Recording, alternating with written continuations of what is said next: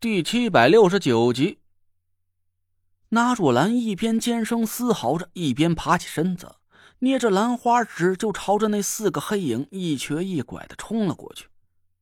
还没跑出几步，那若兰就被那股冲天的臭气给熏得摔倒在地上，干呕不止。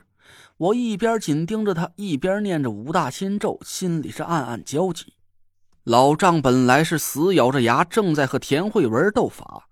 忽然看见这边发生的情况，他猛地惊慌了起来，连嘴里的咒语都停下了。你要干什么？喂，你停下，停下！那若兰也听不懂老丈的话，龇牙咧嘴的回头看了一眼。我见老丈的神色突然慌乱了起来，更加笃定了我的判断，赶紧朝那若兰喊道：“那爷，他又骂你了。”这次骂的更难听，他说你木有小那个，老了。那若兰怒骂了一句，死命挣扎的爬了起来，尖声大叫着朝那四个黑影飞扑了过去。四个黑影似乎是感觉到了危险的逼近，他们更加用力的击打着自己的肚子。我顿时感觉胃里的大石头似乎又扩大了一圈郭永哲的大嗓门和唐果儿痛苦的哭声一下就提高了起来。我死死咬着牙关，朝那若兰挤出了几个字儿：“先打正对着你的那个。”话音刚落，一道卷青色的法力就从那若兰的手上激射而出，把正对着他那个黑影笼罩了起来。一股冰寒彻骨的寒气瞬间就四下弥漫了起来。那个黑影身形一僵，一下子停住了动作。停手！停手！老丈惊恐万状的大声嘶吼了起来。那若兰左手化掌成拳，狠狠的一握拳头：“你他奶奶的才不男不女！你全家都木有小鸡鸡！”砰的一声。随着那若兰的拳头攥紧，那个黑影脖子上的黑色小布袋猛然“咔”的一声碎裂成了无数细碎的粉末。老丈的惊骂声一下子就提高了起来。田慧文瞅准了机会，一道银光闪耀的符咒从他的指尖里激射而出。老丈惊恐的死命拍打着人头骨，但符箓来得飞快。还没等人头骨喷出黑雾，一道明亮的火光“轰”的一声就把老丈和人头骨给淹没了。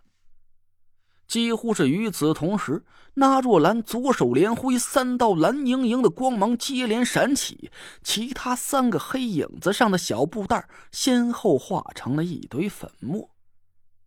就在那道轻声响起的同时，我突然感觉自己的身体猛然一轻，肚子里鼓胀的感觉毫无征兆的消失不见了。刚才还在一阵阵汹涌袭来的疼痛，就像是突然被剪断了的电线，我的身体猛地一下子就轻松的像是无边的天空，一阵狂喜涌上了我的心头。我一边咳嗽着，一边爬起身子。郭永哲和唐果儿也惊喜的站了起来，揉着自己的肚皮欢呼个不停。四个黑影直愣愣的杵在原地，脖子上已经不再冒出黑烟了。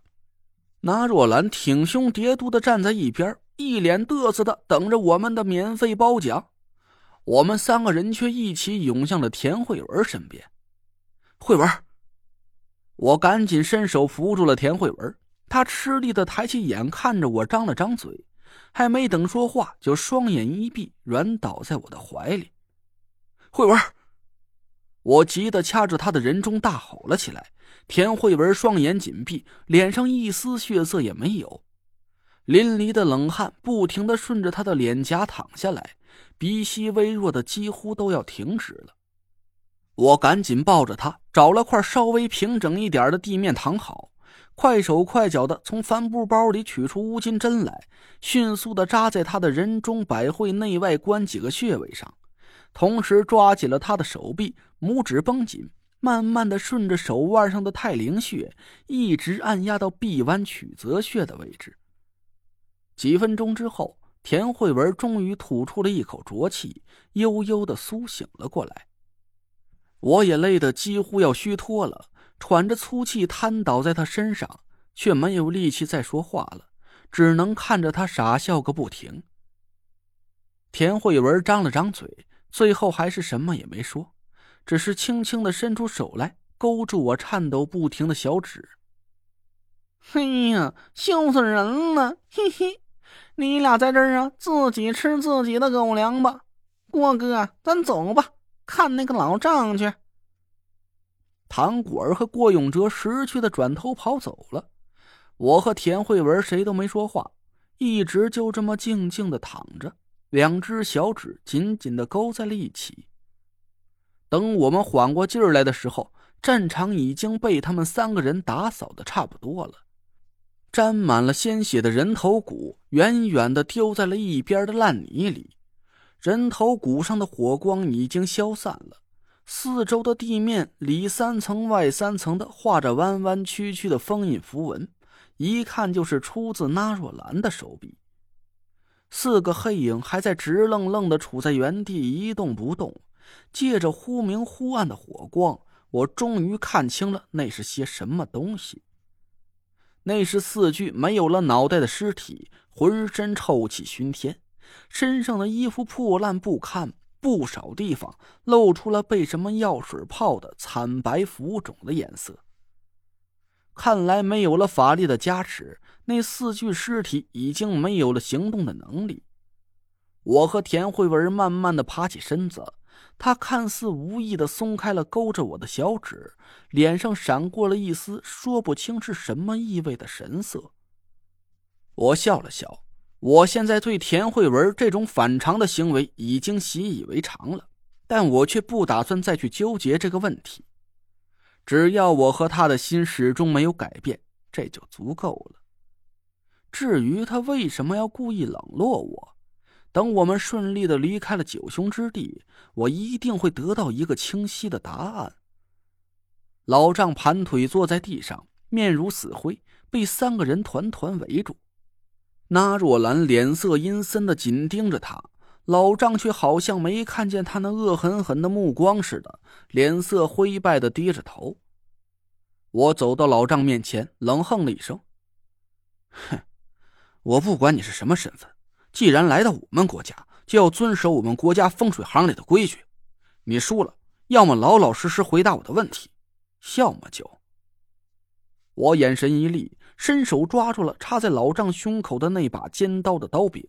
老张的脸猛然扭曲了一下，他死死的咬着牙关，沉默了一会儿，突然扑通跪在了我的面前，一边拼命摇着头，一边惊恐的叫嚷着。